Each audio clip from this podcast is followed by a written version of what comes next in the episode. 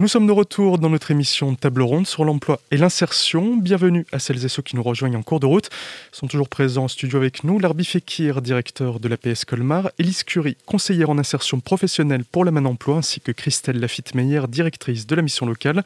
Le tour de présentation de vos structures étant réalisé, nous allons maintenant rentrer dans le vif du sujet, parler de vos difficultés liées à la crise sanitaire ou non, ainsi que vos facilités.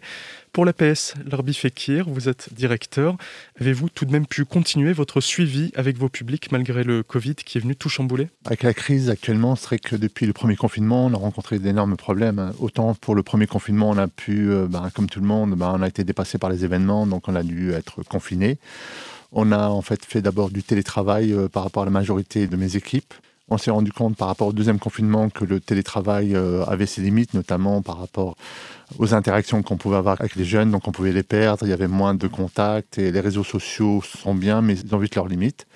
Le troisième confinement, donc là, nous, on a préféré le présentiel, mais le présentiel est maintenant euh, sur certaines contraintes. Hein, le fait qu'on ne peut pas être regroupé plus de six personnes, donc ça limite énormément nos interventions parce qu'on ne peut pas forcément créer du collectif. En fait, on fait vraiment de l'action individuelle, donc du cas par cas, qui est intéressante, mais limitante si on veut toucher un plus grand nombre de personnes. Donc ça, c'est la plus grosse difficulté qu'on peut trouver actuellement. Hein. C'est que par rapport à nos locaux, donc on ne peut pas recevoir beaucoup de monde. Hein. On reçoit du un par un, ce qui est à peu près euh, normal.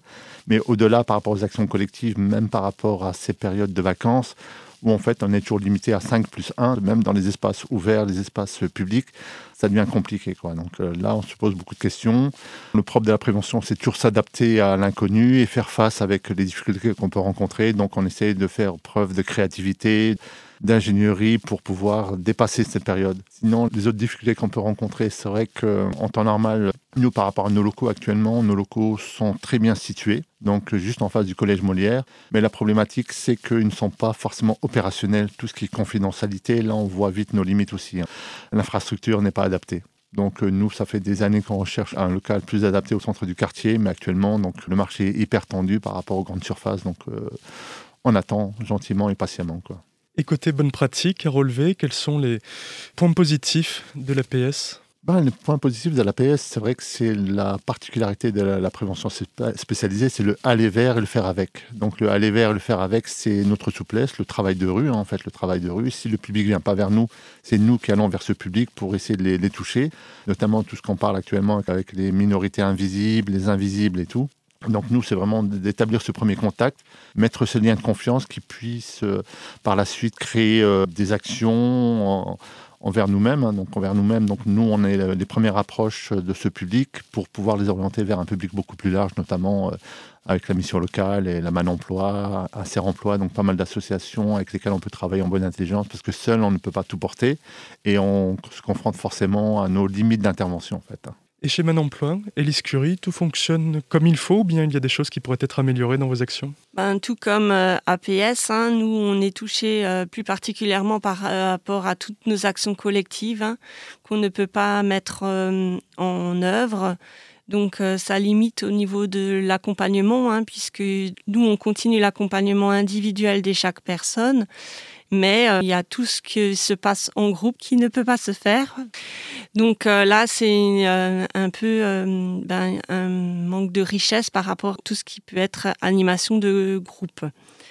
Les formations, en tout cas, sont suffisantes? Est-ce qu'elles sont assez suffisamment intéressantes pour vos publics pour qu'ils s'engagent dedans? Donc nous, euh, au niveau de nos structures, on monte des formations adaptées à nos publics. Donc on se rapproche d'organismes de formation et on monte nos programmes avec les organismes de formation pour vraiment que ces actions de formation soient adaptées à nos publics. Puisque l'offre de formation actuelle est plutôt des formations qualifiantes et nos publics ne veulent pas forcément se tourner vers de longues formations et donc là, nous, on fait plutôt des formations professionnalisantes, en tout cas au niveau de Man Emploi, pour euh, faciliter l'insertion de nos publics, qui soient plus euh, à l'aise aussi au niveau des missions qu'on peut leur proposer et euh, qui soit le plus adapté à leur euh, parcours. Ensuite, parfois, la vocation peut venir euh, pour se diriger vers des formations plus qualifiantes. Mais là, ça sera donc le salarié qui ira vers ce type de formation et ça ne sera pas en interne au niveau de Man Emploi.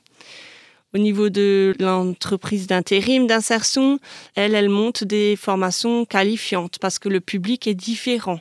Il est plus proche de l'emploi et donc il peut se diriger vers des formations un peu plus longues et qui euh, aboutit à un diplôme ou une qualification ou un titre professionnel. C'est quoi la force de Bon Emploi justement? C'est d'avoir différents dispositifs, de bien connaître ses publics pour euh, s'adapter à ce public, à ses demandes et besoins, et donc d'avoir des formations et des dispositifs qui sont le plus adaptés possible à chaque personne? C'est ça, c'est vraiment de proposer une, bien sûr en partenariat aussi avec les partenaires, hein, de proposer euh, des actions euh, qui correspondent vraiment à nos salariés et euh, chaque salarié, on va leur proposer un parcours adapté à sa situation pour qu'ils puissent ben, se rapprocher le plus du monde du travail ou de la formation.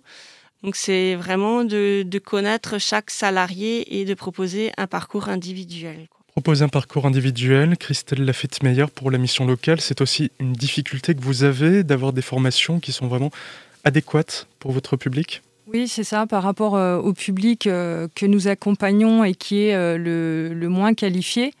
Aujourd'hui, il est vrai que l'offre de formation qui nous est proposée ou par Pôle Emploi ou par la région Grand Est est parfois justement trop qualifiée pour nos publics. donc il nous manque vraiment les premières marches d'accès à la formation, sachant que Souvent, euh, la pédagogie même euh, dispensée euh, dans les formations ne correspond pas nécessairement au code des générations Y et Z et vont peut-être se lasser très rapidement de la pédagogie utilisée dans certaines formations. Nous avons pu l'an dernier mettre en œuvre, grâce à la région et avec euh, l'organisme de formation JH euh, Conseil, une, formation qui euh, correspondait totalement aux besoins des jeunes de la mission locale. Nous avons rédigé le cahier des charges en commun et preuve en est que ben, quand on part vraiment des besoins des jeunes, ça fonctionne puisque cette formation qui devait démarrer en présentiel en mars 2020 le jour où elle a dû démarrer, eh bien, c'était le premier confinement. Donc, on s'est dit, ah là là, catastrophe, euh, aucun jeune ne va aller euh, en formation distancielle, on va dire. Eh bien, pas du tout. Au contraire, JH euh, Conseil a su vraiment s'adapter immédiatement. Et tous les jeunes ont suivi la formation de A à Z en distanciel jusqu'au bout. Ça montre aussi que quand la pédagogie est adaptée et qu'elle correspond à un cahier des charges et aux besoins des jeunes suivis par la mission locale, ça fonctionne. Et la plupart de ces jeunes ont ensuite pu enchaîner vers des formations qualifiantes. Donc c'est bien ce que euh, Madame Curie disait tout à l'heure. Hein. il faut pouvoir euh, adapter des formations euh, aux problématiques de base des personnes et ensuite aller vers une formation plus qualifiante ou plus professionnalisante. Il n'y a pas que les formations que vous adaptez aux jeunes générations, on va dire, c'est votre approche aussi qui est calibrée sur leurs besoins, leurs attentes, les codes justement, les codes des générations X, Y, Z. on ne va pas faire tout l'alphabet, mais vous êtes à leur niveau et vous savez ce qu'ils attendent et inversement, bah voilà, ils vont, ils vont plus facilement rentrer euh, dans votre organisme parce que vous répondez à leurs attentes, à leurs codes alors en fait, euh, on a, euh, j'ai pour habitude de dire que euh, l'équipe de la mission locale de Colmar, c'est une équipe qui est stable, qui a en moyenne plus de 15 ans de mission locale à son actif. Et donc, ben, tous les ans, l'équipe de la mission locale prend un an de plus, mais tous les ans, on a toujours des 16-25 ans en face de nous. Donc si nous, on ne fait pas l'effort de nous adapter à ces générations-là, ces générations-là ne s'adapteront pas à nos vieilles méthodes qui euh, datent de plus de 30 ans, hein, puisque les missions locales ont plus de 30 ans. Donc forcément qu'il faut savoir euh, s'adapter. Et là, pour le coup, euh, le premier confinement euh, de l'an dernier nous a boosté dans cette euh, adaptation, puisque du jour au lendemain, il a fallu travailler en distanciel avec les jeunes, puisque nous n'avons pas fermé la mission locale virtuellement, en tout cas. Hein. Donc, du jour au lendemain, il a fallu s'adapter à, toute la technologie nécessaire pour pouvoir continuer à accompagner ces jeunes pendant les près de trois mois de confinement.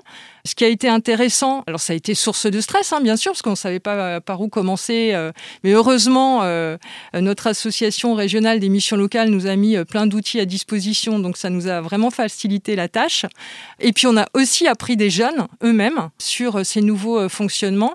Par exemple, on ne connaissait pas du tout Discord, donc c'est eux qui nous en ont parlé pour la première fois et qui nous ont montré virtuellement comment ça marchait, qui ont créé les groupes, etc. Et depuis, on l'utilise avec tous les groupes que nous accompagnons tous les mois autour de l'orientation professionnelle. Et voilà, ça, la mission locale a aussi évolué grâce aux jeunes et à ce qu'ils nous ont enseigné. Cette deuxième partie d'émission étant terminée, je vous laisse quelques instants pour une courte pause musicale et on se retrouve pour notre troisième et dernière partie d'émission, celle de la carte blanche. A tout de suite.